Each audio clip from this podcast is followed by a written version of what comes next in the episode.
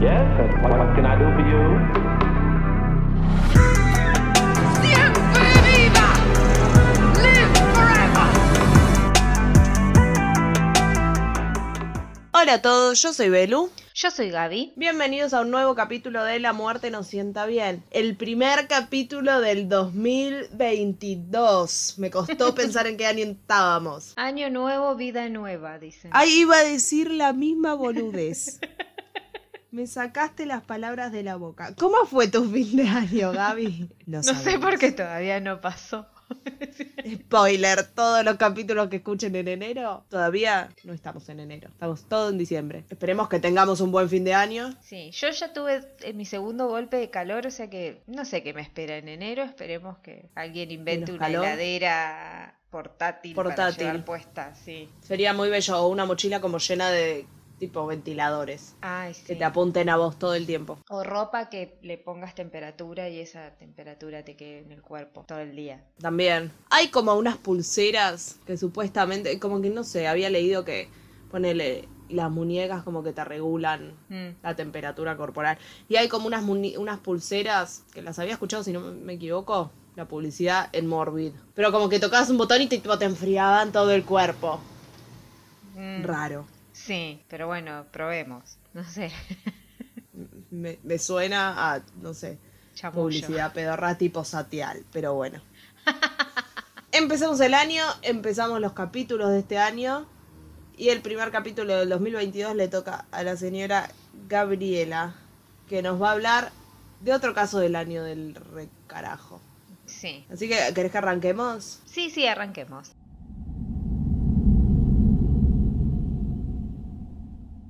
Bueno, en este caso voy a hablar de la asesina del hacha, o como sus padres la nombraron al nacer, Lizzie Borden. En el documento figuraba como asesina, asesina coma hacha.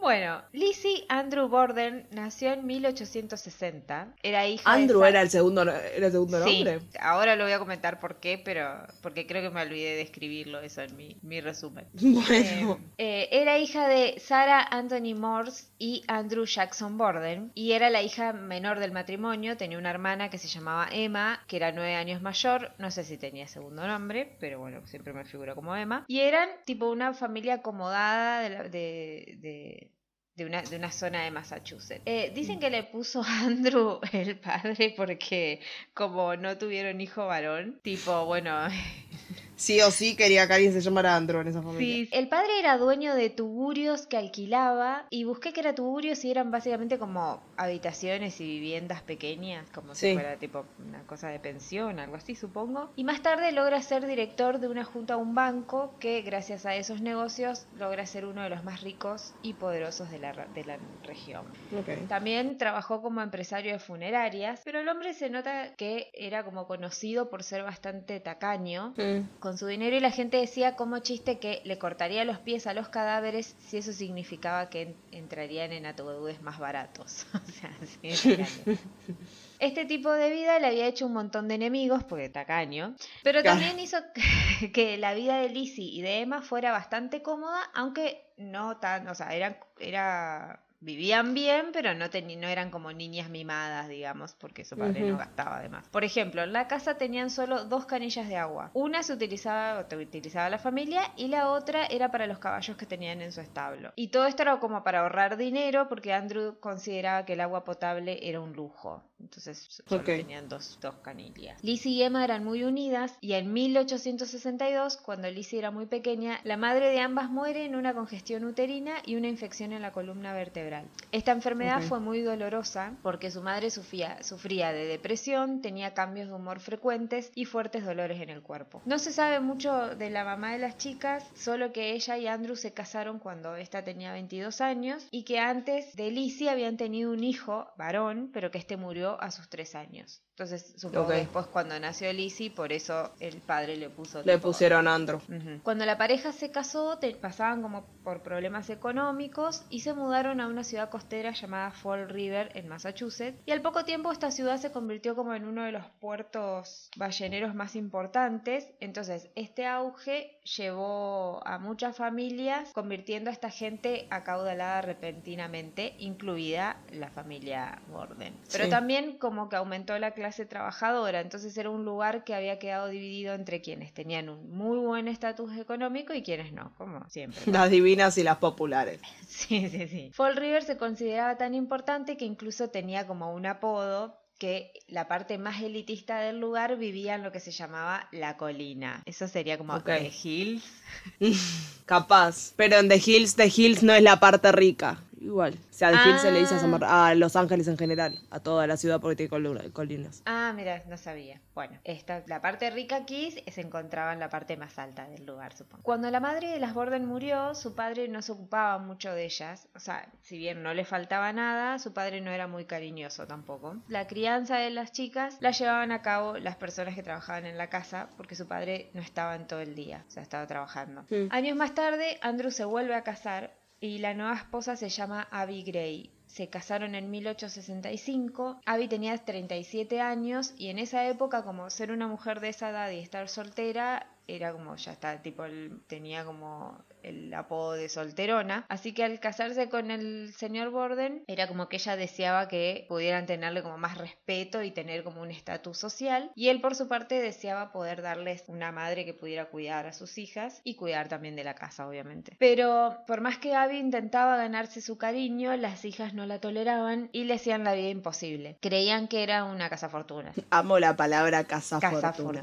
Me fascina.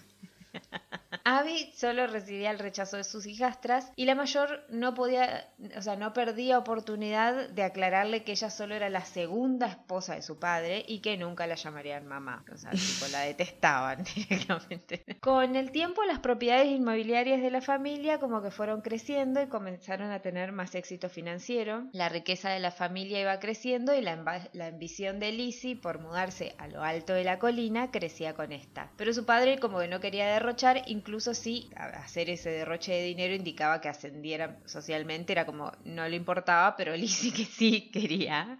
Pero bueno, Claro. no podrían. Las hermanas Gordon no tenían muchas amistades y al no tener pretendientes, como que a las anfitrionas les resultaba muy difícil conseguirles pareja para que las acompañen a las fiestas que estas organizaban. Y hay quienes dicen que en realidad Lizzie no estaba muy interesada en los hombres, pero como en la época eso era casi como innombrable y, eh, y tal vez por esa razón ella nunca exteriorizó que si en realidad le gustaban las mujeres, lo mantuvo en secreto. Una de las razones por las cuales se pensaba que, que el interés amoroso de Lizzie era hacia las mujeres y no hacia pretendiente varón fue porque cuando tenía 18, o sea, por esto, ¿eh?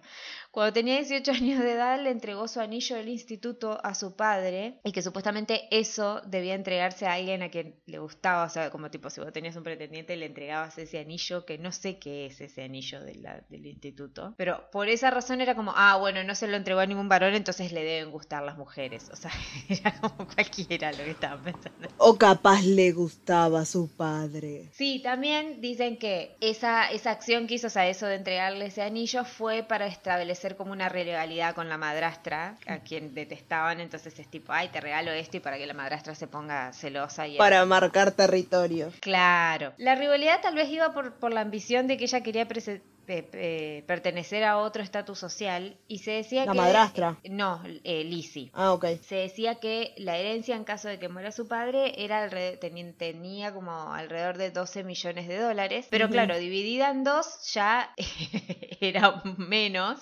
imagínate Claro. dividida en tres.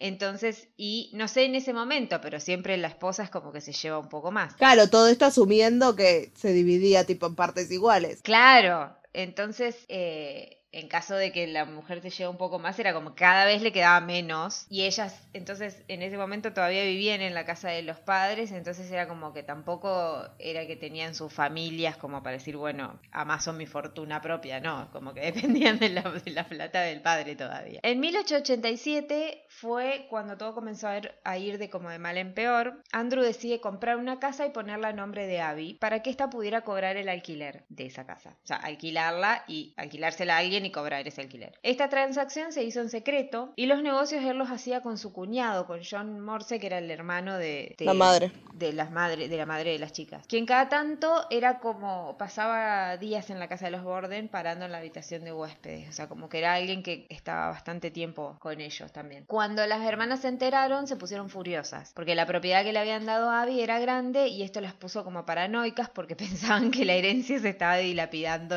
cada vez más y que les quedaría cada vez menos cuando. Ay, por favor, parecen las hijas de Maradona. Entonces su padre les compra una casa para ambas. Esto no sé si es que les compra una casa una para cada una o compra una casa Para las para dos. las dos, que, de la cual también pudieran vivir de este alquiler. Me encanta porque vivir de alquileres, ¿no? Ah, es quien pudiera. Aunque en ese momento lo que, o sea, lo que cobraba cada una eran como casi lo mismo, o sea, cobraban, claro, se lo tenían que dividir en dos. Si, si era una sola casa, se lo tenían que dividir en dos, entonces siempre salían perdiendo porque la otra mujer tenía más plata que ellas. Mm. Pero Cuando cobraba el, al- el alquiler, se lo entregaba a Andrew, o sea, tampoco es que es que le quedaba la Claro, no es que se lo quedaba a ella, tal cual. Sí, pero bueno, nada, en la cabeza de las otras era como, usted se está haciendo rica a costa de nuestro padre. Pero bueno, luego de este problema inmobiliario, las jóvenes dejan de comer junto a la pareja, o sea, es como que eh, no les hablan más y cuando está la cena, eh, ellas no aparecen y después aparecen a comer cuando ya los otros se levantaron. O sea, un quilombo por una boludez, pero bueno, no sé, nada. Mm.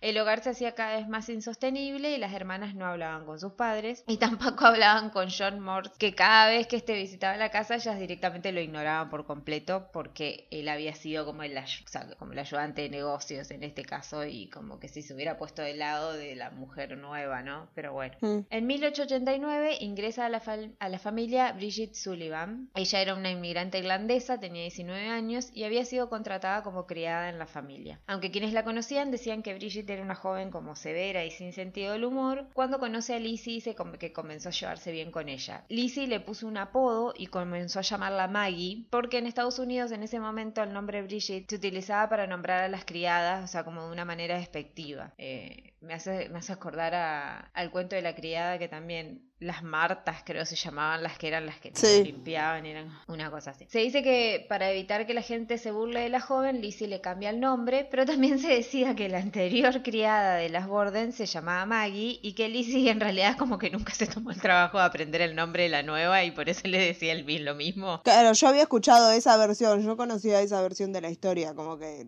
la chica que trabajaba antes en la casa de ellos era Maggie y fue como, bueno, ya fue, te vamos a decir Maggie, porque no me voy a molestar en aprender un nombre. Igual aprender un nombre, o sea, es como, es como el, el diablo vista a la moda que le decía Emily a las dos. En 1891 hubo un robo en la casa y todo indicaba que había sido Lizzie. El incidente fue a plena luz del día y quienes se encontraron en la casa eran Lizzie, Emma y Bridget. Todo estaba cerrado, las ventanas enrejadas, la puerta del sótano seguía atornillada desde adentro. ¿Y por qué se pensaba que una de ellas había cometido el asalto? Porque solo habían ido a la habitación del matrimonio y solo se llevaron pertenencias de Abby. O sea, más... Claro, Lizzie, no sos muy viva. No, no, no. Cuando la policía llegó, Lizzie estaba muy nerviosa, hablaba rápido y le mostró por dónde supuestamente podría haber pasado el ladrón. Y en ese momento es como que el señor Borden les pide a los de la policía tipo que se vayan, que no hicieran la denuncia, que no llamen ni siquiera al periódico, nada, que no hagan escándalo. Nunca se supo quién fue el ladrón, pero creo que Andrew sospechaba de, de, de Lizzie sobre todo. Y no quiso hacer, eh, no quiso hacer ningún quilombo y la dejó así como si nada. Como que se dio cuenta que, bueno, algo le pasa a esta piba, ¿viste? Claro. Entonces, no se sabe si porque sabía lo que, que, que realmente que Lizzie había hecho el robo o por temor a la salud mental de esta, o sea, que algo le pasaba, hizo que hizo como algo impensado con, con el tema del tratamiento del dinero, porque él, él era como bastante avaro, y lo que hizo fue llenarla de regalos, como que de un momento a otro, tipo el placar de esa chica era como, viste, siempre era como, hay unos vestidos lujosos, bla, bla, bla, pero mientras tanto en su casa, por ejemplo, no había agua corriente y reciclaban diarios para utilizarlos en el baño, o sea, Claro. pero se vestían bien. Cuando Lizzie tenía 32 años, ya era como bastante popular en la ciudad de, de- de Fall River, era una mujer extrovertida, enérgica, en comparación con, la con su hermana, que era todo lo contrario y en ese momento tenía 41 años. Igual Lizzie era re popular, pero no era una solterona, porque Sí, a la sí, otra sí. pobre tenía el mote de solterona con cinco años más nada más. Y la hermana cuarenta y pico, peor. Sí, Lizzie enseñaba en una escuela dominical y formaba parte del coro de la iglesia, era miembro de la Unión de Mujeres Cristianas por la Templanza, trabajó en un Mira. hospital de caridad y estuvo como secretaria tesorera de la Sociedad del Esfuerzo Cristiano. si bien los regalos de su padre como que lograban llenar la ambición de, vivir como, uno- como una persona de alta sociedad, su deseo era más grande, pues quería tener una casa en la colina. Y ahí es como que empieza a planear el crimen hacia sus padres, que no sé bien si es que es de, de un momento a otro o como que si ya lo venía planeando, pero bueno, pasa. Hay como una conducta bastante sospechosa porque se dice que ya antes de que pase el, el crimen, ella se toma unas vacaciones, que ella casi nunca salía de la casa, igual que su hermana. Entonces fue como llamativo de que se fuera de viaje tipo a la playa. Dicen Claro. que hacía mucho calor en la región, entonces como que aprovechan para salir. Pero también era como que decían que bueno, fue ahí como a relajarse un poco para después volver y llevar a cabo el, el plan. Y por su parte también su hermana viajó, que se fue a casa de una amiga que quedaba como a 3 kilómetros de distancia. Y, y nada, no se sabe si, realman- si realmente Emma sabía de, o esta- estaba al tanto de, de los asesinatos, o sea, de lo que planeaba hacer su hermana. Pero era muy raro que las dos juntas se hayan ido, o sea, hayan como programado esos, esos viajes tipo justo el mismo, en el mismo momento. Más tarde, y tal vez como que fue la gota que colmó el vaso para Lizzie, fue que su padre estaba haciendo otro acuerdo inmobiliario sin contarles absolutamente nada. El acuerdo nuevamente lo estaba haciendo con, con John, y a pesar de saber que cómo habían reaccionado sus hijas, de igual manera compra otra propiedad que, bueno, no, no la compra, como que planeaba comprar otra propiedad y de nuevo la iba a poner a nombre de su esposa. Lizzie se Mm. entera y se pone furiosa, obviamente. El 4 de agosto de 1892 hacía mucho calor. Bridget se levantó a preparar el desayuno. Andrew y Abby desayunaron en el salón principal, mientras que Lizzie se encontraba en su habitación y Emma seguía en la casa de su amiga. Andrew se había ido a trabajar. Lizzie entonces le ordena a Bridget que comience a limpiar las ventanas de la casa, tanto por dentro como por fuera. Imagínate el calor que hacía la pobre limpiando ahí. Sí, sí, sí. Y era algo extraño porque Lizzie como que nunca le pedía nada a nadie en la casa, o sea, tipo, como que no era tipo, ay, vení, limpiame esto, no, no. Y además ese trabajo, hacer ese trabajo era como que le iba a llevar muchísimo tiempo a la, a la criada, entonces era como innecesario y no sé por qué lo, lo pedía. Pero era como que tal vez esta, esta tarea era para que esté ocupada y no se diera cuenta que ella iba a ir en busca de Abby y que luego iba a esperar a que volviera su padre a la casa. Claro, para distraerla. Sí. Más tarde, esa mañana, Bridget como que se empieza a sentir mal, lo que hice, lo que hace que tipo salga de la casa y vomite en el patio. Y entonces como que sube a su habitación en el altillo y se recuesta un rato para porque se sentía mal. Esto hasta que escucha los gritos de Lizzie. Al llegar a uno de los salones, la mucama quedó impactada al ver el cuerpo de Andrew cubierto de sangre yaciendo en el sofá y con el cráneo casi deshecho. El hombre había llegado a la casa y se había recostado a descansar. Lizzie aseguró a la policía que un hombre había asesinado a su padre mientras éste dormía y ella se encontraba en el ático. Que esto también después ella se contradice porque después dice que está en otro lado y después, bueno, y así. Mientras las autoridades examinaban el cuerpo, la mujer le pidió a su sirvienta que fuera a revisar la planta alta, pues había escuchado llegar a Abby. Bridget obedeció y al no encontrarla en, en su cuarto, revisó el cuarto de invitados, donde descubrió que el cuerpo de la esposa de Andrew estaba tendido en el suelo y con su cabeza también destrozada. La investigación determinó que ambos habían, ases- habían sido asesinados con un objeto pesado y cortante como si fuera una hacha. Un hacha, perdón. Una hacha. Aunque con algunas horas de diferencia porque la sangre de Abby se encontraba coagulada al momento de la autopsia, la cual eh, la autopsia se hizo en la mesa del comedor de la familia. ¿De la casa donde nos mataron? Sí, un horror. Pero señor, no puede ni hacer otro lado. Acá comemos. O sea, quedó media familia viva. El comedor se va a seguir usando. Imagínate, a mí me da asco cuando alguien me pone el pie arriba de la mesa. Eh, imagínate esto. O sea, de ahora hasta el fin de la... O sea, hasta que dejes de usar esa mesa, esa casa, esa lo que sea. Como estás comiendo y miras el churrasco y miras la mesa y miras el churrasco y miras la mesa. Como... No. No, no, no, no, no, no, no, no. El padre de Lizzie recibió 11 hachazos que lo dejaron con el globo ocular reventado, la nariz rota y heridas que dejaban al descubierto parte de su cráneo. Abby, en tanto, había sido como atacada por detrás porque tenía 19 heridas en la espalda y en la cabeza. La muerte de Andrew fue instantánea, mientras que la de Abby se, se notaba que fue como más lenta y dolorosa. Solo dos personas se encontraban en la casa en ese momento. Bridget, que estaba descompuesta y estaba descansando, y Lizzie, que se encontraba en el desván, supuestamente. Aunque antes había dicho el altillo, pero también... El- ah, pero sí, es lo mismo el desván altillo. y el altillo. Ah, ¿el altillo? Ah, bueno, listo, entonces está. Pensé que eran dos lugares diferentes. No, no, es, es tipo dos maneras de decir lo mismo. El hecho de que ambas estén en la casa y no hayan escuchado nada era bastante sospechoso. También que Bridget se haya descompuesto como repentinamente, como que podía ser que haya tenido como una reacción física o solo temor, porque tal vez Lizzie le había contado lo que iba a hacer y eso hizo que Bridget se, se ponga de esa manera. La investigación fue bastante, como siempre, ¿viste? mal. Mientras se corría el rumor de que uno de los hombres más ricos del lugar había sido violentamente asesinado, la gente como se o sea, comenzó a golparse en la casa de los Borden. El oficial a cargo, George Allen, estaba corto de personal. Casi todos los patrulleros estaban fuera de la ciudad, eh, porque estaban asistiendo a una especie de picnic anual que hacía la policía. Entonces, Amo que además se fueron todos. Sí, sí, sí. Tipo, todos los policías de la zona se fueron al picnic. Es como el capi- los capítulos de Grey's Anatomy, que no sé, alguno de los médicos tipo, tiene un accidente y de repente todos los cirujanos que tiene ese hospital están trabajando en ese solo médico.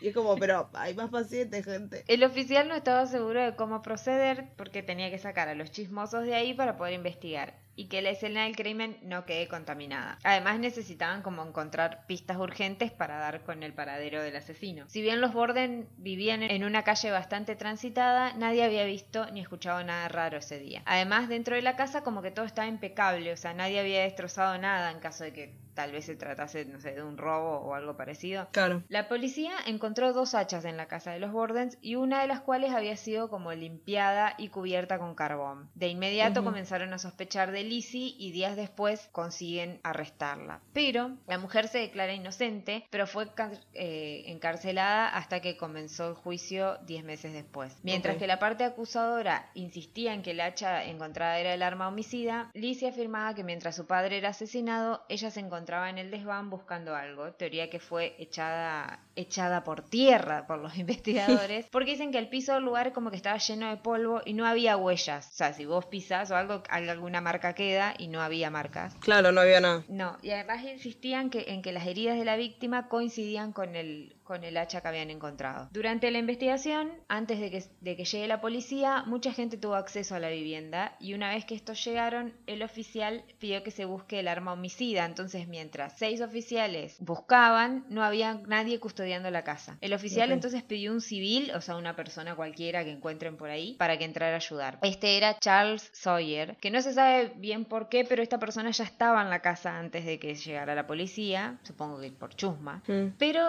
esta persona no vigiló la puerta, sino que dejó la puerta, o sea, dejó ahí y entró a la casa para ver la escena del crimen.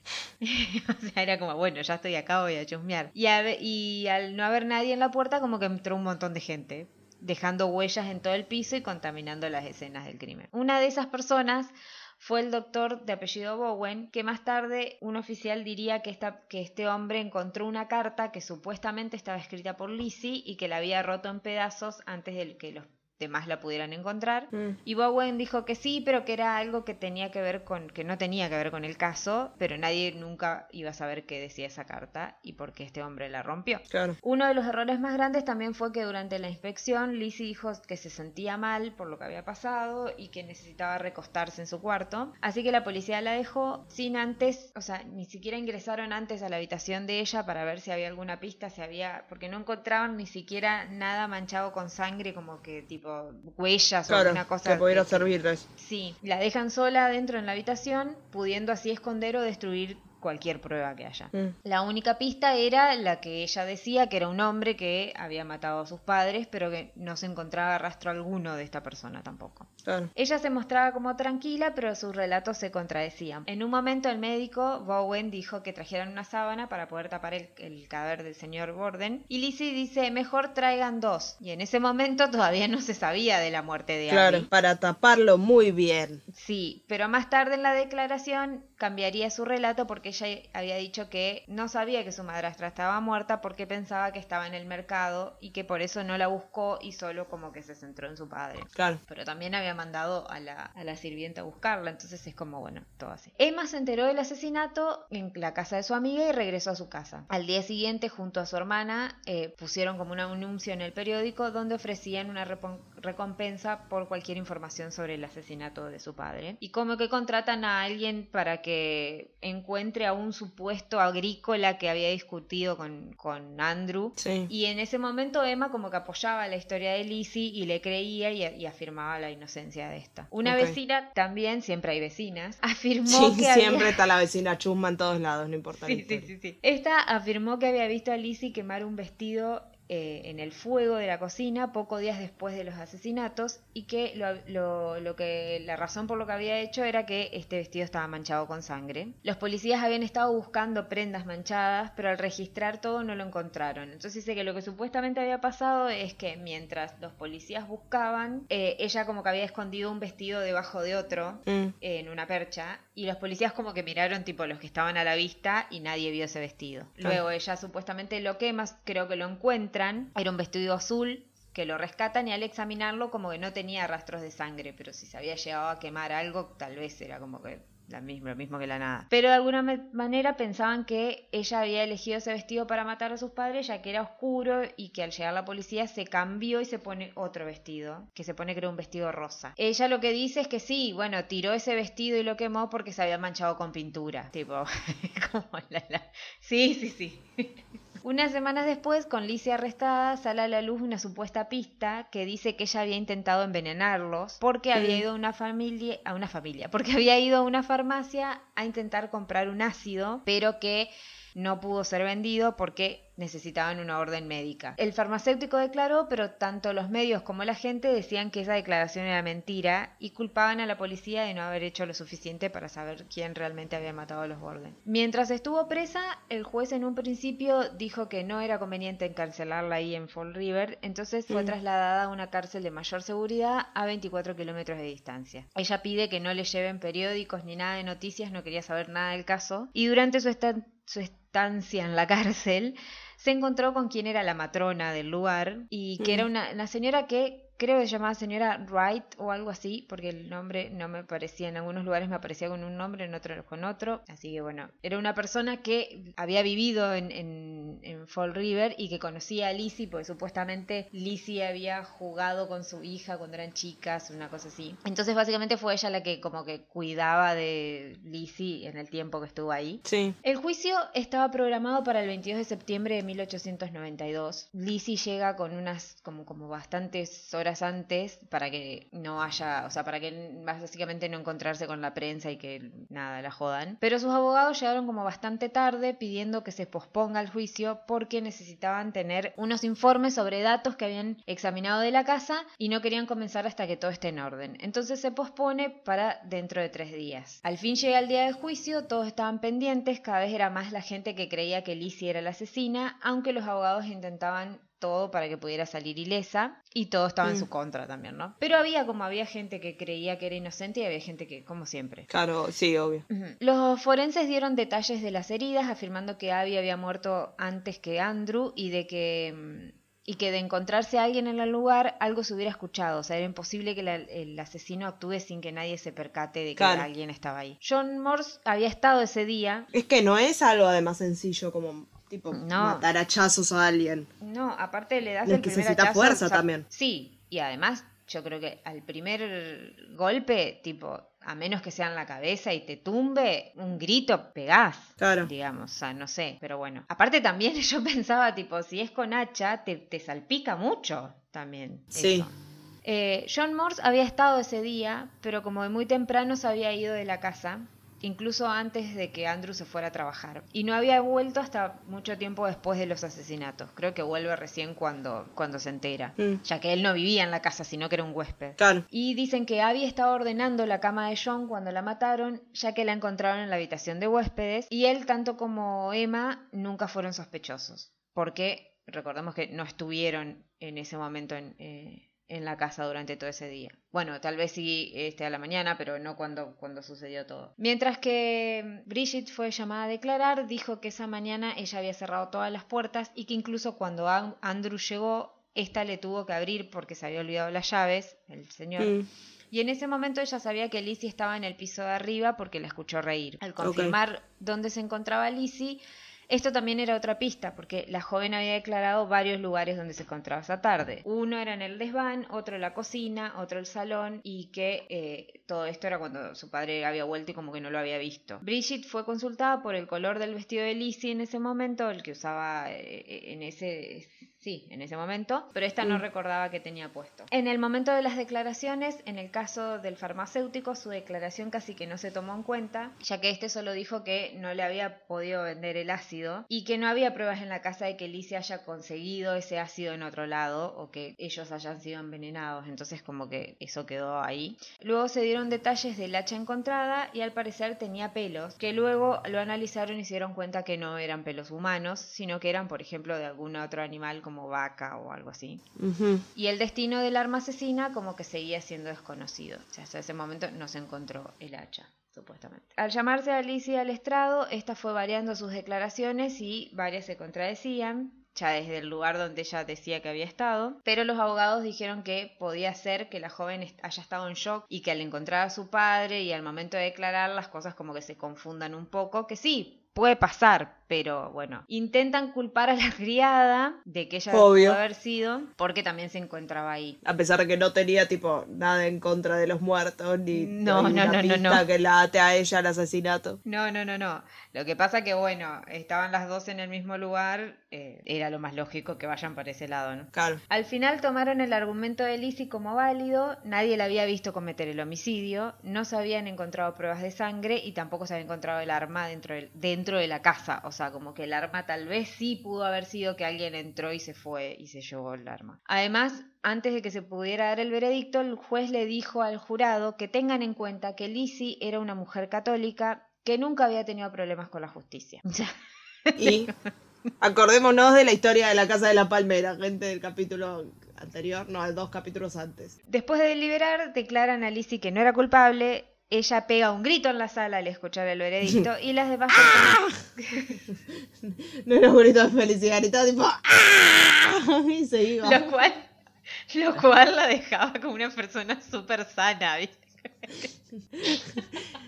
Ella se puso la niña a gritar. Bueno, los que estaban presentes como que también se, se alegraron y nada, muchos creían en la, en la inocencia de ella y lo que dijo el jurado fue que estos como que habían estado influenciados también por las costumbres de la época. Era muy poco creíble que una mujer en ese entonces cometiera un atroz crimen. Ella era una maestra de una familia adinerada y no tenía motivo para llevar a cabo... No, pero, pero la además- mucama sí. Claro, además era una, viste, la mujer es débil, ¿cómo va a agarrar una Claro. hacha? Cuando leía esto al principio decía, che, mira qué loco, no la están culpando, porque lo primero que, que hacen siempre es culparla, y después dije, ah, claro, sí, era lo mismo de machista. No la están culpando porque tipo, la están minimizando totalmente. Tal cual, tal cual. O sea, no la están culpando porque, mira, si esta va a Ay, Me hace esta boluda. poder cometer algo, le- claro. Tras el juicio, la mujer y su hermana finalmente abandonan la casa y compran otra más grande en el mismo pueblo. Por fin, Lizzie tendría la casa que siempre quiso en el lugar donde siempre quiso vivir, en la colina. The rest is still unwritten. En ese momento ella cambia su nombre de Lizzie a Lisbeth. O sea, no es que te pusiste Marta o Carmen. O sea, no, te pusiste un nombre que era como un po- tu nombre más largo, nada más. Esto era supuestamente para no ser reconocida por el escándalo de los asesinatos, pero igual nunca, como que nunca pudo limpiar su reputación. Si bien ella había sido declarada inocente, había personas en la región que pensaban que ella era culpable. Poco a poco esto como que se fue intensificando y Fall River le terminó dando la espalda. Si, si ella llegaba a ir a la iglesia, nadie se sentaba al lado de ella y los niños del lugar la habían tomado como una leyenda de horror. arrojaban cosas a su casa, como por ejemplo huevos, y creaban rimas sobre, sobre ella. ¿Querés leerla vos? Pues yo la voy a decir. En el momento que vi que la habías puesto sin traducir, dije, esta me la va a dar a mí. Que Es que yo lo voy a decir mal, por eso. intento. Ah, dicen que esta, este, esta rima la cantaban mientras saltaban la cuerda. Como Freddy Krueger. Claro, sí, sí, sí. Lizzie Borden took an axe and gave her mother 40 whacks. When she saw what she had done, she gave her father 41. Básicamente sería tipo, Lizzie Borden tomó un hacha y le dio a su madre 40 hachazos. Y cuando vio lo que había hecho, le dio a su padre 41. Una cosa Claro, así una cosa sería. así, sí, Perdón a los traductores. Sí, traduje mal, pero bueno. Igual me Yo encanta. no soy una chica. Igual me encanta porque no era la cantidad de hachazos, pero me encanta eso que tipo Rimaba 40 y al inglés. padre 41. Claro, Y me imagino eso tipo saltando la cuerda, es buenísimo. claro. Danica dorada, Danica Danica dorada. Era para, Era para untar. untar, pero ahora es light. Es tan divertida y ahora viene light. Era.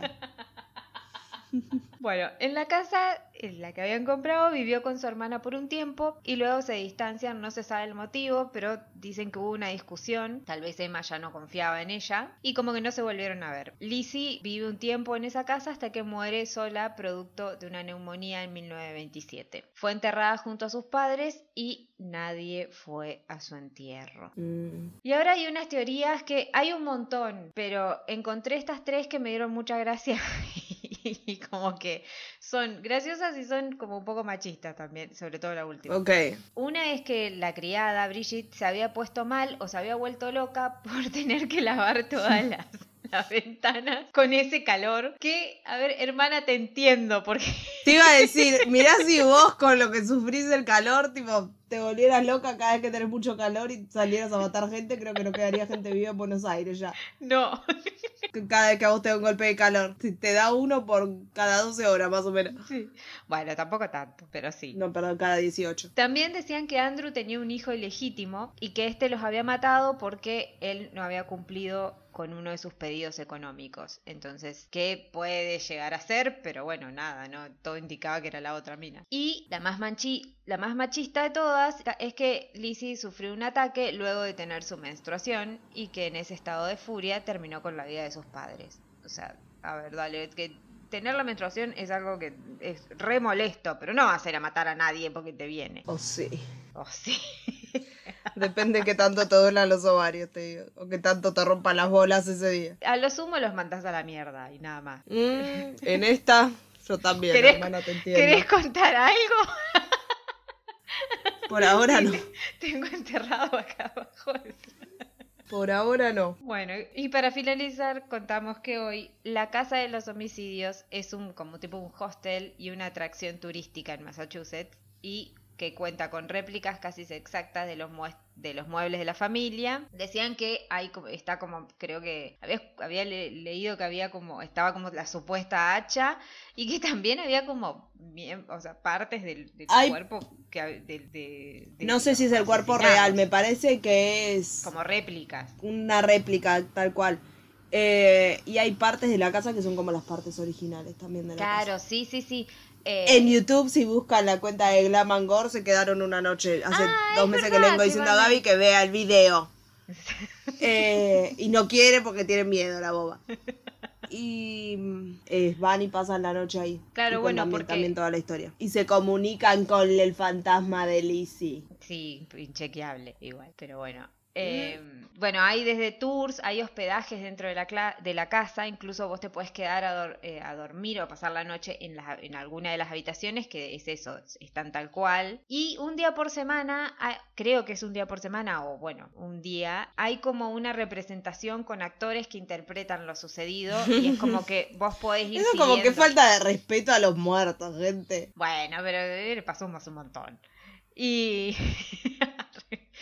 y como que uno va siguiendo a los, a los actores por la casa, viendo lo que supuestamente sucedió ese 4 de agosto de 1892. Ok.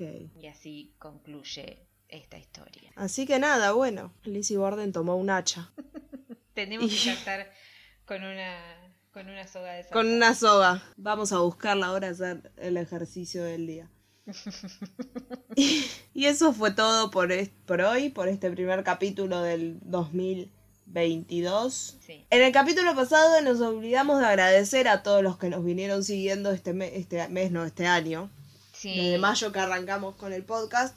Porque, no sé Gabriela, pero yo soy muy feliz haciendo este podcast. Sí, nos hizo muy bien y nos hace muy feliz los mensajes que nos mandan, sobre todo cuando Sí, nos piden casos y nos cuentan cosas, así que sigan haciéndolo porque eso nos pone A decir la verdad, era un podcast por el que no dábamos dos mangos. Porque pensábamos que tipo íbamos a hacer tres capítulos y ya lo íbamos a abandonar. Y no, vamos como, este que es el 37. Sí, Y tenemos ya todo enero planificado y del febrero todavía no, pero bueno, pronto ya, ya lo haremos. lo haremos.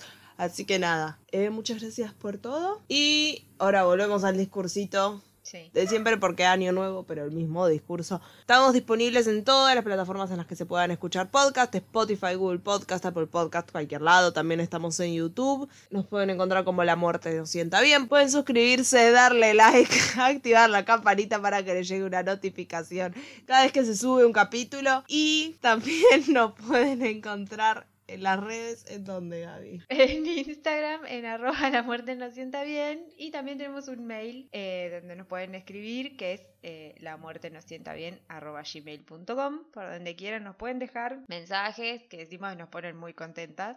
Y nos pueden también pedir casos, así que... Irán a la lista. Claro, exactamente. Así que nada, bueno, nos volvemos a encontrar la semana que viene. Sí, como con todas las un semanas. nuevo capítulo como todos los sábados o cuando carajo escuchen ustedes los capítulos. Que tengan una... mal. No, era raro, decía cuando usted dignen a escuchar los capítulos. Nos volvemos a encontrar la semana que viene. Mentira, los TKM a todos. Adiós. Adiós. Yes, what can I do for you?